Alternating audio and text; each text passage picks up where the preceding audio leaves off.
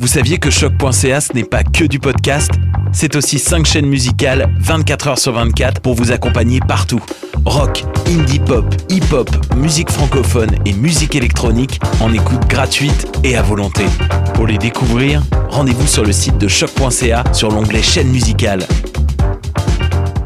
Vous écoutez une émission de choc.ca.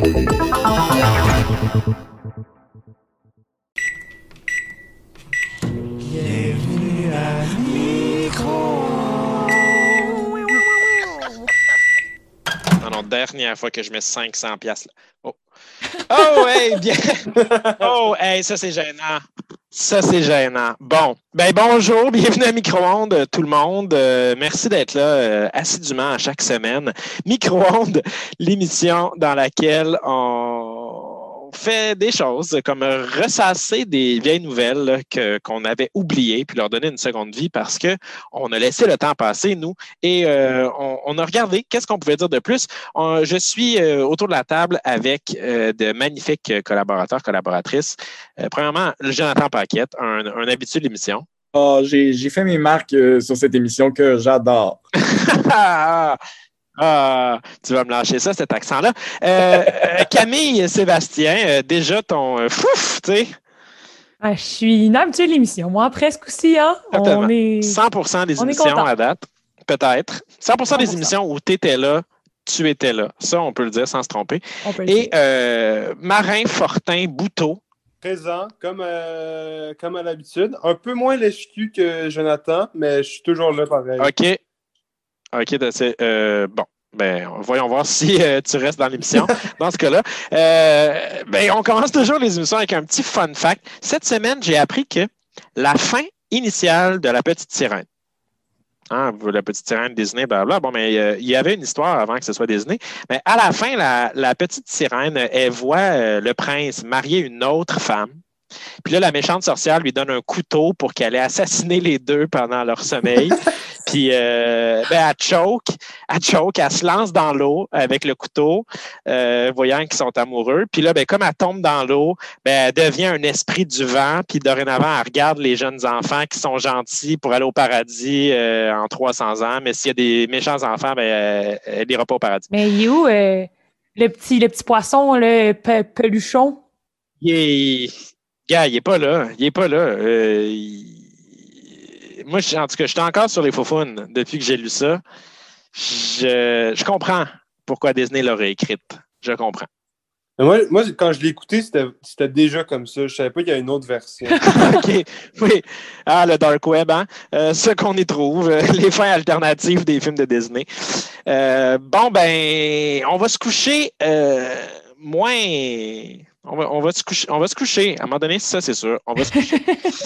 Bonne émission tout le monde! Culture pop, culture pop. Eh, non, mais on aime tout ça, la culture populaire à micro-ondes? À chaque émission, on en parle. Cette semaine, Marin, tu nous euh, déterres des boulamites. Une femme que je pensais qui était décédée depuis quelques années, mais euh, je me trompe, ça a l'air. Ben oui, tout à fait, Jean-François. Euh, cette semaine, j'ai décidé de vous parler de ce sentiment incroyable de fierté québécoise qu'on a tous vécu en 2014. Non, je ne parle pas du centenaire de la ville d'Amos, mais bien sûr d'Eugénie Bouchard, mesdames et messieurs. Et oui, la prodigieuse tenniswoman de Westmount. Est-ce qu'on est qu'on se rappelle d'elle? On s'en rappelle. Je pense que c'est dur de ne pas s'en rappeler. Le... le nom vous dit, vous dit quelque chose. Hein? Et et moi aussi, en fait, ça m'a dit quelque chose. Et, j'ai récemment euh, vu euh, quelques-unes de ses performances et je me suis posé la question, mais qu'est-ce qu'elle est devenue, cette, incroyable jeune femme dont, tout le monde avait parlé justement en 2014? Si déjà on se rappelle un petit peu, là, pour ceux qui ne suivent pas trop le tennis, euh, qu'est-ce qui s'était passé en 2014? Ben, c'est notamment pas mal le pic, le, climax de sa performance euh, jamais faite. Euh, d'incroyables performances. Elle avait notamment réussi à se rendre euh, en finale du tournoi de Wimbledon, qui est un des tournois les plus prestigieux dans le monde du tennis. Elle avait gagné le prix de Newcomer of the Year en 2013 et de Most Improved Player en 2014. Elle avait même réussi à se hisser à la cinquième position du classement de la WTA, Women Tennis Association. Pas pire, pareil, pour une, une Québécoise.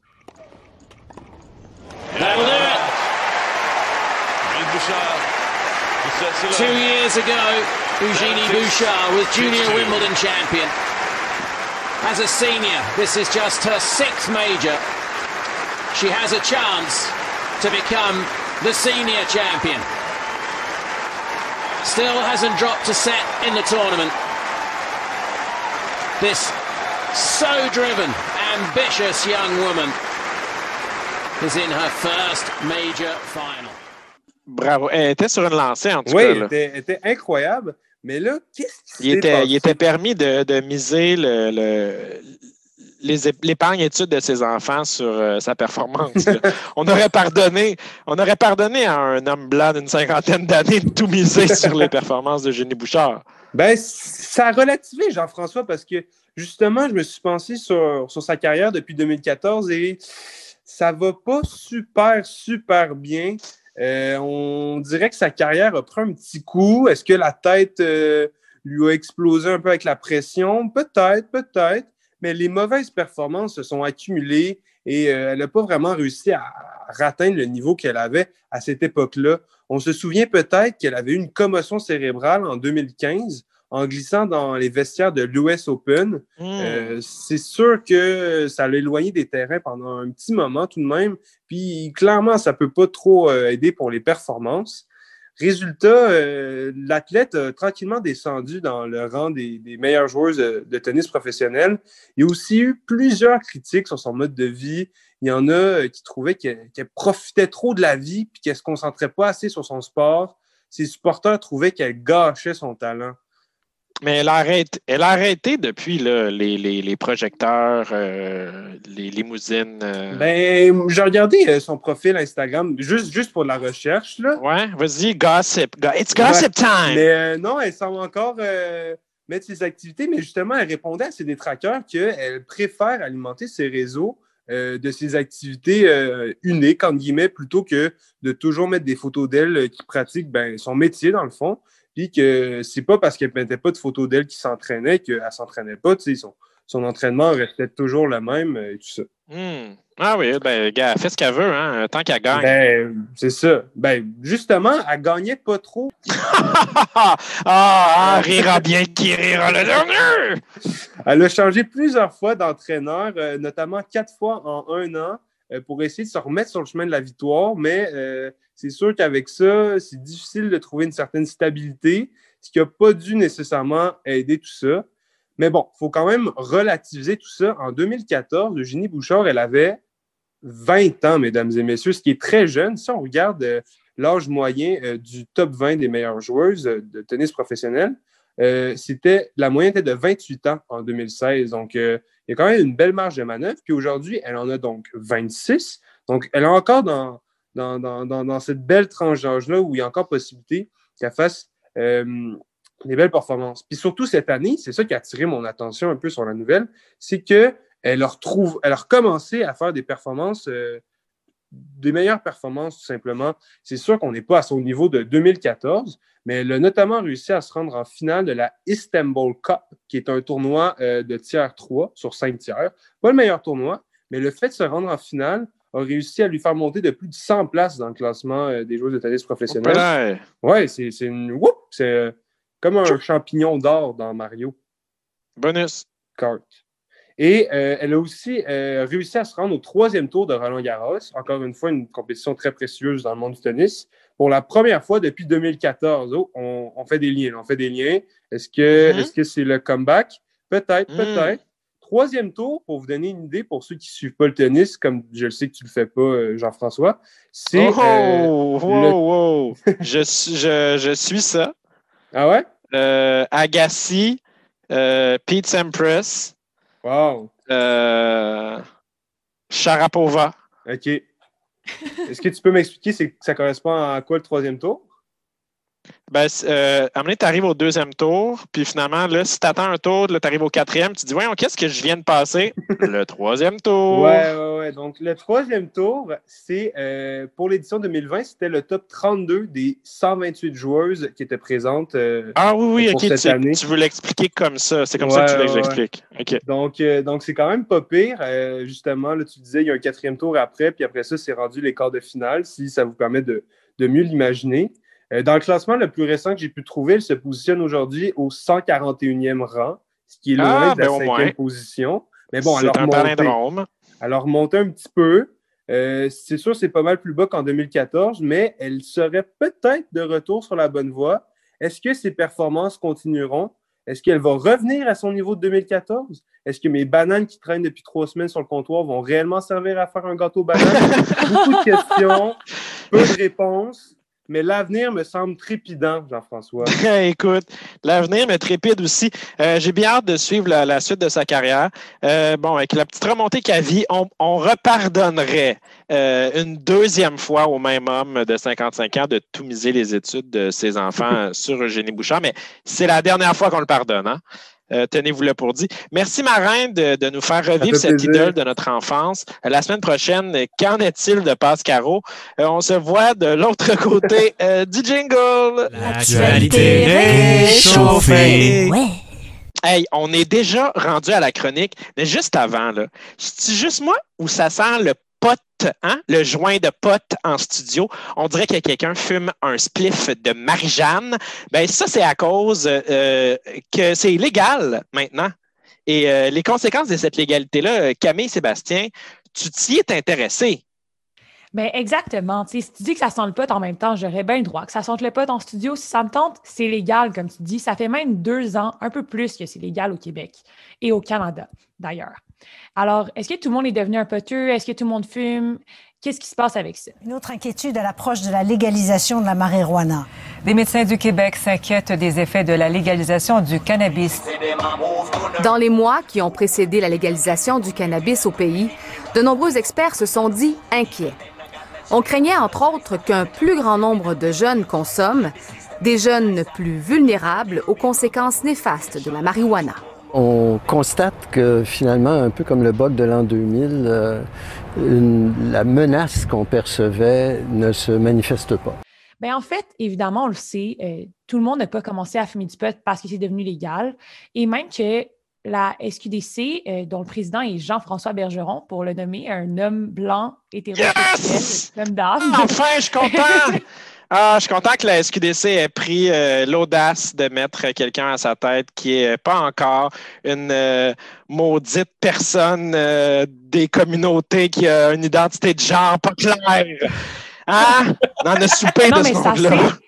Parce que là, les hommes blancs hétérosexuels, ils n'ont plus de place. Ben, hein, je suis content que tu le dises.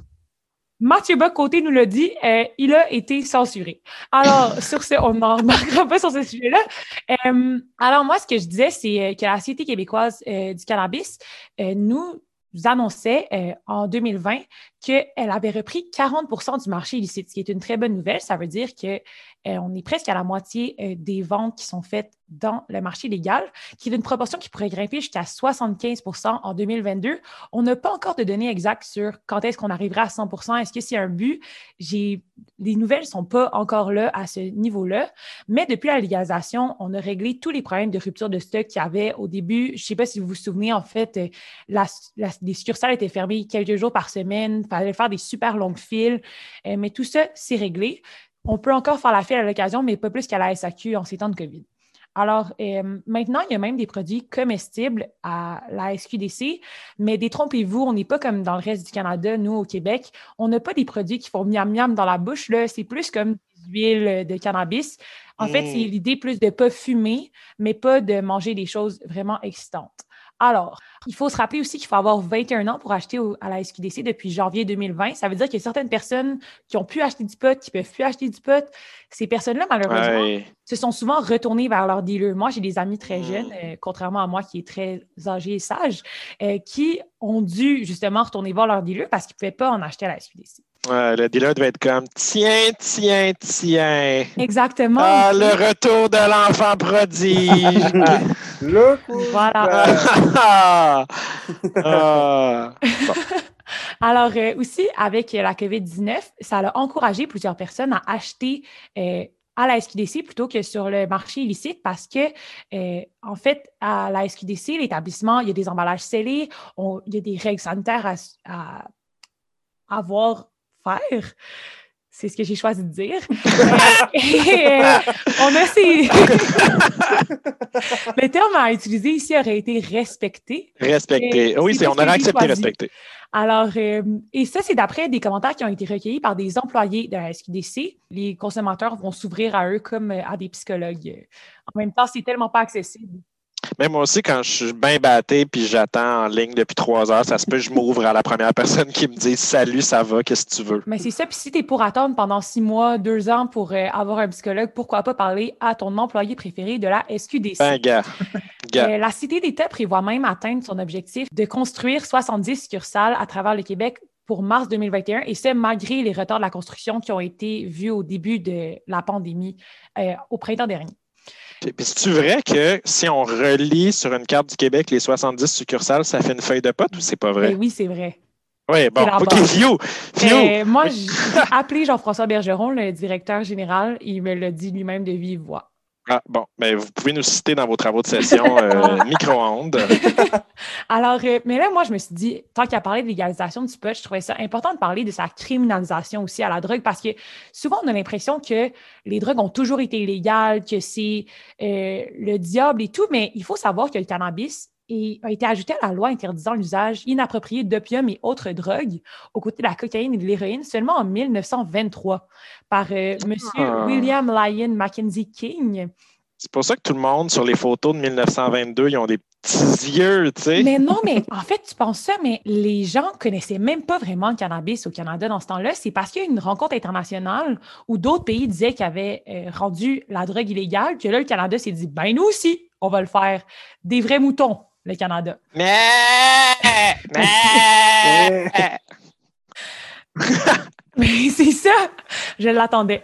Et là, ce qu'il faut savoir aussi, ce qui est intéressant, c'est que euh, en 2003 puis en 2004, Jean Chrétien puis Paul Martin, euh, deux ex-premiers ministres, ont proposé des projets pour la décriminalisation des- de- du cannabis. Mais ces deux projets-là ont échoué, évidemment, sinon on n'en parlerait pas que ça a été fait en 2008. Mhm. Et juste après, si vous vous souvenez bien de vos années politiques euh, fédérales, ça a été le- les années Harper. Ça, ça veut dire du gros conservatisme sale. Non, c'est pas vrai, on n'est pas de gauche ici. Les conservatisme, bien on est centre, on est, euh, on est centre-centre, fais attention. Et à ce moment-là, on voit que les arrestations pour possession ont beaucoup augmenté. Puis ça nous rappelle un peu ce qui est- s'est passé pendant les années de la guerre contre la drogue euh, du président, qui a été lancée par le président Nixon en Mhm. 1971. Et que et euh, la guerre contre les Ben, Noirs. c'est ça, en fait, qui se passe, c'est que aux États-Unis, euh, la guerre contre la drogue nous sert, en fait, à trouver des justifications pour arrêter les gens pour aucune raison. Donc là, on va dire, Hum, je pense que tu as une possession de drogue, j'ai le droit de t'arrêter parce qu'on fait bien attention, prohibition, prohibition. Finalement, euh, en le fouillant, on finit par trouver un peu de pot, un peu de crack, ce qu'on cherche, et hop, on les envoie en prison euh, pour plusieurs mois, voire quelques années. Puis pendant ce temps-là, le loup de Wall Street continue à consommer une quantité dérisoire de cocaïne en toute tranquillité. Ouh! Ah, les bruitages animaux. Mais c'est ça, ça fait tellement du bien. Mais, Euh, ouh!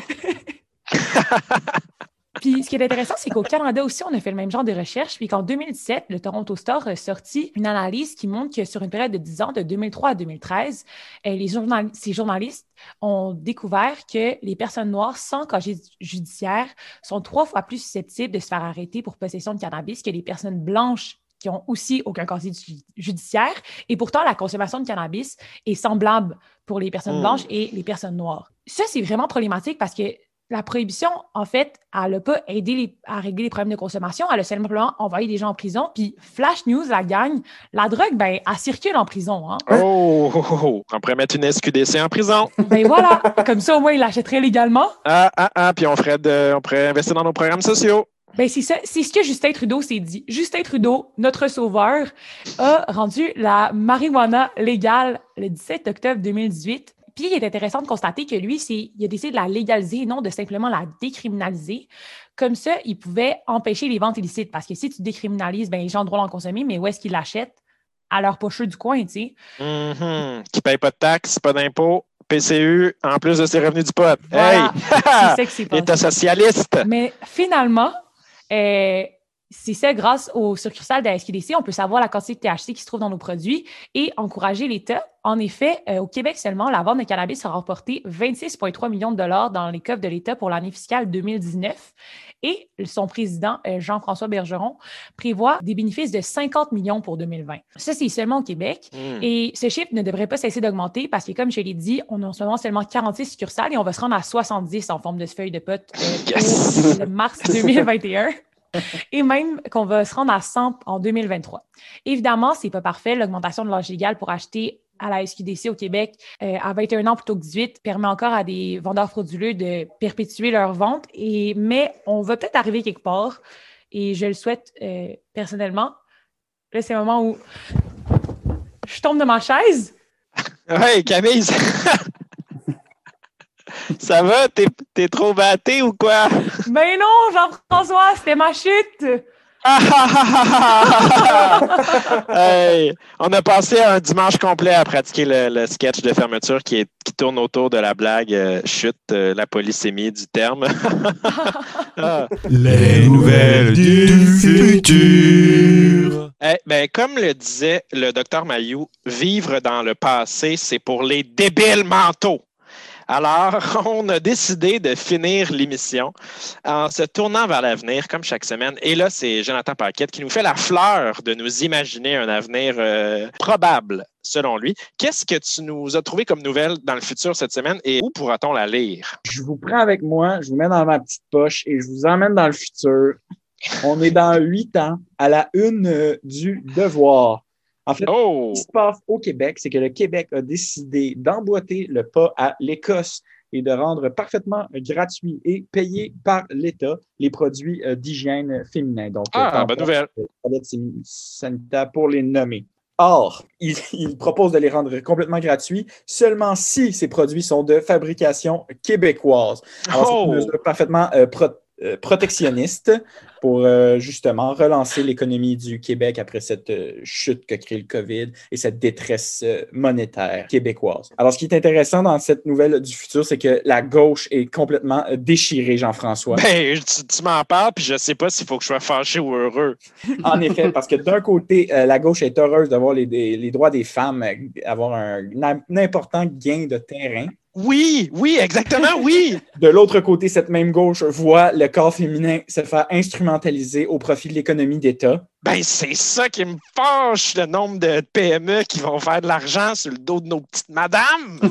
Et sans oublier euh, nos forêts qui vont écoper dans cette production massive en territoire québécois. Hey, Richard Desjardins doit être en s'il vous plaît, Jonathan Paquette. Alors, est-ce un futur euh, souhaitable? Non. Est-ce un futur potentiel? Je dirais même probable, oui. Est-ce à craindre?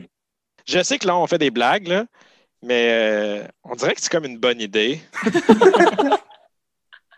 Bon, ben en tout cas, euh, je me suis, gars, je me suis compromis. Moi, je- moi, j'y crois à cette idée-là. S'il y a quelqu'un, là, un, un jeune caquiste qui nous écoute, euh, On fait une, une chronique du futur. On termine avec un projet. C'est la magie de la radio. C'est la magie de la radio. Les podcasts, c'est les nouveaux hubs euh, à idées. Euh, La jeunesse, elle est là. Elle est dans les podcasts. Écoutez-nous. On est le Québec de demain. Clique sur le prochain.